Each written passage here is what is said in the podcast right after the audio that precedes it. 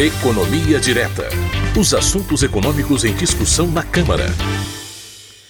Bom, toda semana nós, no quadro Economia Direta aqui no painel eletrônico, falamos sobre temas que os parlamentares estão discutindo aqui na Câmara Federal e no Congresso Nacional. E o tema é, que está em discussão hoje com muita força é o orçamento para 2023. E para falar sobre esse tema, nós vamos receber mais uma vez a repórter Silvia Munhato, aqui da Rádio Câmara. Oi, Silvia, tudo bem?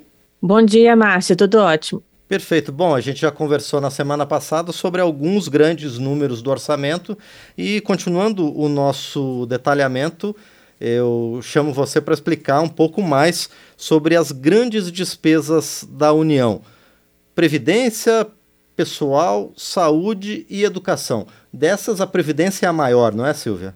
Sim, Márcio. É, bom dia, ouvintes também. Na semana passada, a gente falou desses grandes números do orçamento e, naquele momento, já dissemos, então, que a Previdência é a principal despesa, né? São de, de, de 1,87 bilhão de reais do orçamento, 860 são despesas com benefícios previdenciários. Isso aí dá quase 46% do total, né? Como as receitas são de 595 bilhões, as contribuições sociais, né? O déficit do regime geral, que é aquele do INSS, é de 264,8 bilhões de reais. Parece muito, é muito mesmo, né? Mas vem caindo depois da reforma da Previdência. Alguns falam que o represamento das concessões durante a pandemia também teve algum impacto nesse, nessa segurada aí do déficit, né?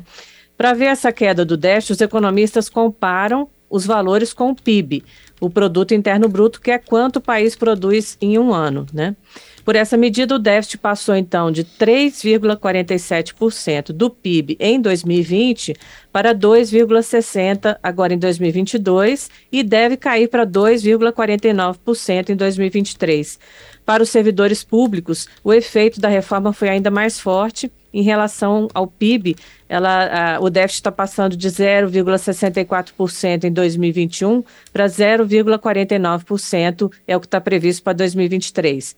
Isso significa que as despesas com servidores inativos deverá ser 47,3 bilhões de reais superior à arrecadação com as contribuições. Já a despesa com milita militares inativos, somada ao déficit das pensões de militares, é um pouco maior que, que esse déficit dos servidores civis, é então de 48,5 bilhões de reais. Mas o déficit também caiu um pouco porque houve aumento das contribuições para, para as pensões e as próprias pensões passaram a ser descontadas. Márcio. Bom, e além da Previdência, a segunda maior despesa é com o pagamento de pessoal, não é, Silvia? Sim, a despesa com pessoal deve atingir 395,8 bilhões em 2023. É, apesar de alta, essa despesa também vem caindo em relação ao PIB, está bem abaixo dos limites da Lei de Responsabilidade Fiscal. É, na lei existe um limite de 50% da receita líquida para as despesas com pessoal. Esse seria o teto para as despesas com pessoal, lá fixado na lei, lá atrás, né? Agora, para 2023, esse total está em, apenas 32,05%. Todos os poderes estão abaixo dos seus limites na lei, né? O Poder Legislativo tem um limite de 2,5% da receita e ele está, então, com menos de 1%. Já o judiciário tem um limite de 6% e tem pouco mais da metade disso, Márcio. Perfeito. Bom, e depois dessas duas grandes despesas, outros dois grandes investimentos previstos no orçamento da União também são com saúde e educação, não é, Silvia? Sim, boa, boa palavra esse investimento, né? Porque justamente o pessoal fica insistindo que todo gasto com saúde e educação é um investimento, né? E no caso também com o pessoal, né? Porque você está melhorando os serviços públicos. Sim, tanto a saúde quanto a educação tiveram seus orçamentos mínimos corrigidos por uma inflação de 7,2%, né? Uma previsão de inflação para esse ano. O mínimo aqui é a parte que vai para ações e serviços públicos de saúde básicos, né? E a parte que vai para manutenção e desenvolvimento do ensino. No caso da saúde, o projeto do orçamento desse ano tinha 134,5 bilhões de reais é, para esse básico, né? E com a correção foi para 149,9 bilhões. Mas se a gente for é, ver o que realmente foi autorizado para esse mínimo da saúde em 2022 dá 150,5 bilhões, quer dizer, mais ou menos parecido com o que está programado né, para o ano que vem. E nessa, nessa conta, então, a despesa de 2023 fica só um pouco menor que a deste ano. Né?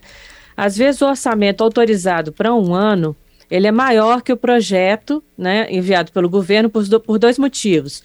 Primeiro, que o orçamento aprovado pelo Congresso pode ser maior, os parlamentares podem aumentar, né? E segundo, que ao longo do ano vão sendo aprovados créditos extraordinários.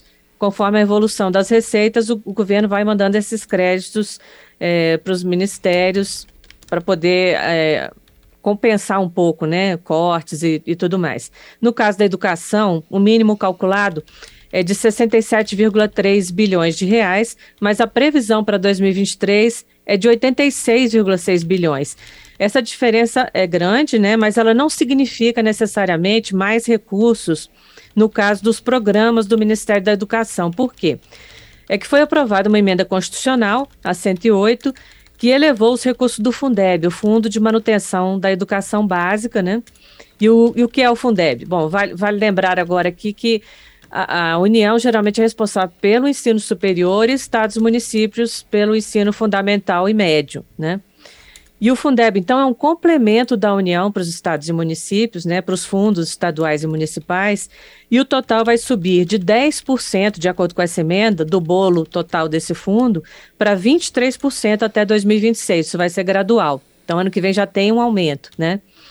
Ocorre que, de acordo com o estudo das consultorias de orçamento da Câmara e do Senado, a emenda constitucional ela tirou é, essa complementação do teto de gastos é, justamente para que os recursos não tivessem que ser reduzidos em outros programas. Quer dizer, criou um espaço fiscal. Você podia aumentar o Fundeb sem cortar os outros, porque eles não, ele não está no teto de gastos, né? Só que é, isso acabou não acontecendo, né? É, de acordo com o estudo das consultorias, é, seria possível gastar mais sem ferir as regras, embora isso aumente a dívida pública, é claro, né? Já que o orçamento já tem despesas maiores que as receitas. Mas o que, que então aconteceu no caso da educação?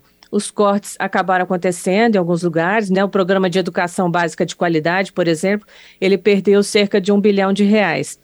Ao explicar os principais pontos de, do orçamento de 2023, os técnicos do governo afirmaram que este é mesmo um dos orçamentos mais apertados dos últimos anos. Né? Eles criticam, por exemplo, a vinculação de receitas, que é quando você obriga que um recurso seja destinado para determinada despesa e também não concordam com indexações que são reajustes automáticos das despesas pela inflação. Então, essas são as sugestões do governo para melhorar esse perfil orçamentário, Márcio. Pois é, Silvia, com nesse cenário aí de restrições a investimentos e a outras despesas, como é que ficam os recursos para os outros ministérios? Pois é, o próprio governo diz que o total que os ministérios têm este ano para gastar com a manutenção da máquina e investimentos é de apenas 6,3% do total da despesa. Isso não inclui pessoal, é lógico, né? Que é um gasto obrigatório. Aqui nós estamos falando só das despesas discricionárias, que seriam aquelas que, em tese, poderia ser cortada, mas que poderiam ser cortadas, mas que também é muito difícil. Esse total já foi superior a 20% até 2015 mas os investimentos, mas isso vem caindo. Os investimentos, por exemplo, estão estimados em apenas 22,4 bilhões de reais, uma queda de 50% em relação ao que está autorizado para esse ano.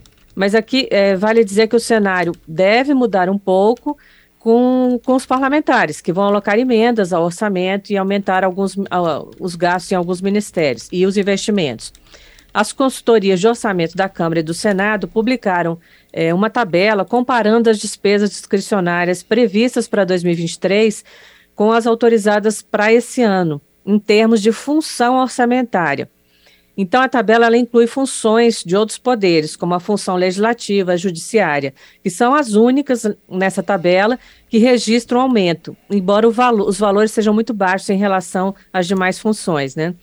É, por exemplo, a função legislativa tem um aumento de 18,3%, mas o aumento é de 400 milhões de reais. Em termos orçamentários, é pouco, né? Para se ter uma ideia, a saúde, que teve a maior redução de 70,5%, perde 24,3 bilhões de reais. No ranking das despesas discricionárias, a função saúde fica abaixo das despesas discricionárias das Forças Armadas, por exemplo, que terão 11,5 bilhões. Em seguida, no executivo, vem a área de transportes, mas também com corte de 17,5%. É, esses cortes, novamente, devem ser reduzidos após a alocação das emendas né, parlamentares e do relator de orçamento, do orçamento. Este ano, as emendas do relator do orçamento, é, elas estão em 19,4 bilhões de reais. Esse valor é o mesmo, por exemplo, previsto para as despesas discricionárias do Ministério da Educação em 2023, que está em primeiro lugar nessa tabela. Márcio. Muito bem, esses foram os grandes números apresentados pela repórter Silvia Munhato do orçamento para 2023, dentro da série que a gente está apresentando em Economia Direta sobre destrinchando né, a peça orçamentária para o ano que vem. Silvia, eu agradeço a você por enquanto e a gente conversa novamente na próxima semana, tá? Obrigado, Silvia. Obrigada, Márcia. E mais uma vez, pedindo aos ouvintes, se tiver algum assunto do orçamento que queira ser aprofundado, que queira que seja aprofundado, é só enviar é, para os nossos canais aí de comunicação da rádio. Muito bem, essa foi a repórter Silvia Munhato, da Rádio Câmara, setorista de orçamento, conosco no Economia Direta.